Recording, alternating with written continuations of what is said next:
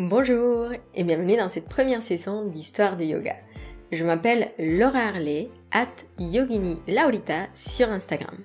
Je suis professeure de yoga à Toulouse et en ligne et j'enseigne la philosophie et l'histoire du yoga dans le cadre de formation pour professeurs de yoga. Aujourd'hui, on va parler de Dharma.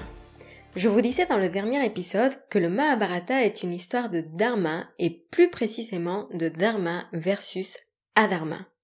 Jean-Claude Carrière nous raconte dans son Mahabharata que pour Vyasa, auteur de cette histoire, le rôle du Mahabharata est d'inscrire le Dharma dans le cœur des sommes. Mais alors, qu'est-ce qu'est le Dharma? Pour James Fitzgerald, un chercheur de référence lorsqu'il s'agit du Mahabharata, le mot Dharma est, et je cite, le terme le plus difficile et fâcheux à traduire. Parce que vous vous en doutez, le mot dharma n'a pas une seule définition. Un peu comme le mot yoga d'ailleurs, mais ça c'est une autre histoire. La signification de ce terme, donc dharma, varie en fonction du contexte dans lequel on le retrouve et selon la tradition. Typiquement, dans les traditions bouddhiques, quand on parle de dharma, on peut se référer aux enseignements du Bouddha ou aux enseignements bouddhiques en général. L'empereur Ashoka, un souverain reconverti au bouddhisme et dont j'ai eu la joie de vous parler dans mon programme en ligne sur le bouddhisme, nous dit Le dharma est excellent. Mais qu'est-ce que le dharma? Le moins de mal possible, beaucoup de bien, la pitié, la charité, la véracité et aussi la pureté de la vie. Cette belle citation nous donne déjà une idée de la portée et du sens du mot. Alors, pour revenir, le mot dharma provient de la racine dri, qui peut signifier porter ou encore Alors, quand on parle du dharma, on peut faire appel à des notions comme celle du devoir, comme une loi, qu'elle soit une loi cosmique, juridique, sociale. Moi, forcément, ça me fait penser à l'ordre cosmique. Et oui, je suis maniaque, donc forcément, ça me parle. Mais ça fait aussi appel à des notions comme une religion, une morale. Et le dharma peut donc indiquer tout ce qui est correct d'un point de vue moral et religieux. Personnellement, et sans que ça soit l'équivalent exact, cela me fait penser à Thémis, déesse de la mythologie grecque, fille d'Uranos, le ciel, et de Gaïa, la terre. Thémis est la déesse de la justice, de la loi, de l'ordre divin et de la coutume. On peut la reconnaître car elle porte une balance qui lui servira pour prendre des décisions devant la justice divine. Justement, en parlant des décisions et d'ordre divin, nous verrons que dans l'histoire du Mahabharata, ces questions reviennent souvent. Parce que la question du dharma peut se jouer à plusieurs niveaux. D'abord, quand on parle du dharma, on peut l'utiliser à un niveau personnel. Et d'ailleurs, le dharma va changer tout le long d'une vie. Ainsi, lorsqu'on est jeune, notre dharma est d'acquérir les connaissances et compétences nécessaires qui nous serviront lors de notre vie adulte. Ça peut être l'étude des écritures, mais aussi l'entraînement au combat si on est par exemple né dans une famille de guerriers. Ensuite, notre dharma sera de créer une maison et de fonder une famille. Plus tard, il sera temps de vivre selon le dharma en se retirant à la forêt et finalement suivre la voie de la renonciation. Alors, quand vous pourrez le voir, si on se pose la question du célibat par exemple, la réponse sera différente en fonction de l'étape de vie.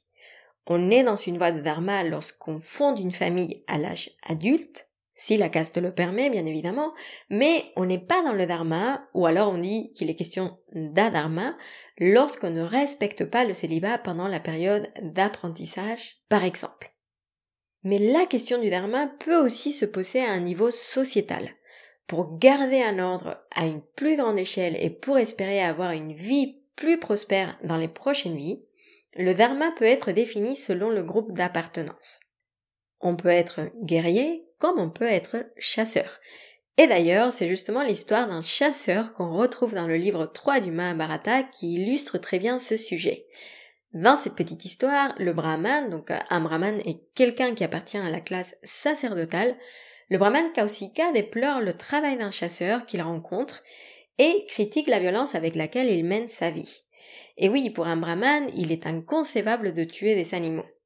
Mais le chasseur, étant très sage, le corrige en lui expliquant que son dharma à lui est bien de chasser et donc de tuer des animaux Et ce n'est qu'en faisant ça, qu'en suivant son dharma de chasseur qu'il pourra avoir une chance de se réincarner dans une meilleure vie. Dans ce contexte, c'est donc bien la loi du dharma qui permet d'instaurer un ordre et des règles de vie au sein de la société. Et dans l'histoire du Mahabharata, on verra plus tard que, à la veille de la bataille de Kurukshetra, le dilemme d'Arjuna, grand guerrier, est bien un conflit de dharma qui s'oppose, son dharma personnel versus son dharma de guerrier. Et je ne vous en dis pas plus pour l'instant, mais sachez que le premier mot du texte qu'on étudie aujourd'hui beaucoup dans le monde du yoga et qui est la Bhagavad Gita, le premier mot de la Bhagavad Gita est bien dharma. C'est incroyable, non? Et si on va un petit peu plus loin, si on regarde d'un petit peu plus haut, on peut alors se poser la question du dharma lorsqu'on est souverain.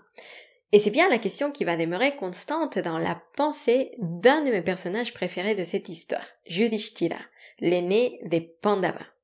Parce que, comme vous l'aurez vu, le dharma n'est pas simple.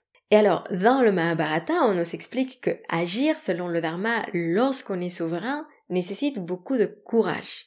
On ne doit jamais passer son dharma personnel au-dessus de son dharma de roi. Comme Bhishma l'expliquera dans son lit de mort dans le livre 12, le plus haut dharma d'un roi est de punir les malfaiteurs, de protéger ses sujets, d'endurer la victoire comme la défaite.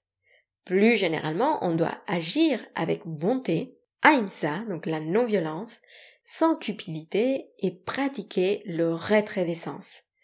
Mais pour ne pas compliquer un petit peu plus les choses, sachez que la loi du dharma peut changer lorsque les temps sont troubles. Et on verra bien que le Mahabharata a lieu à un moment critique non seulement pour l'humanité, mais pour l'univers tout entier. Et oui, parce que dans cette histoire fascinante, il y a aussi des divinités, et l'ordre du cosmos est en jeu.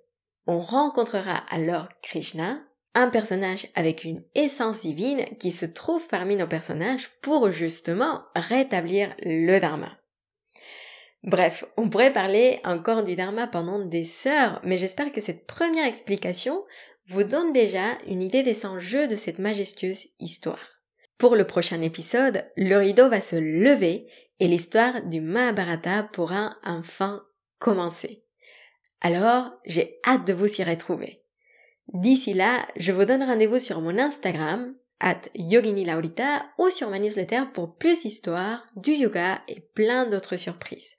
Et si vous écoutez cet épisode avant le mois de novembre, sachez que vous pouvez encore vous inscrire à la formation 30 heures Histoire et philosophie du yoga qui démarre le 1er novembre prochain. Merci infiniment pour votre écoute. Je vous dis à très bientôt. Prenez soin de vous.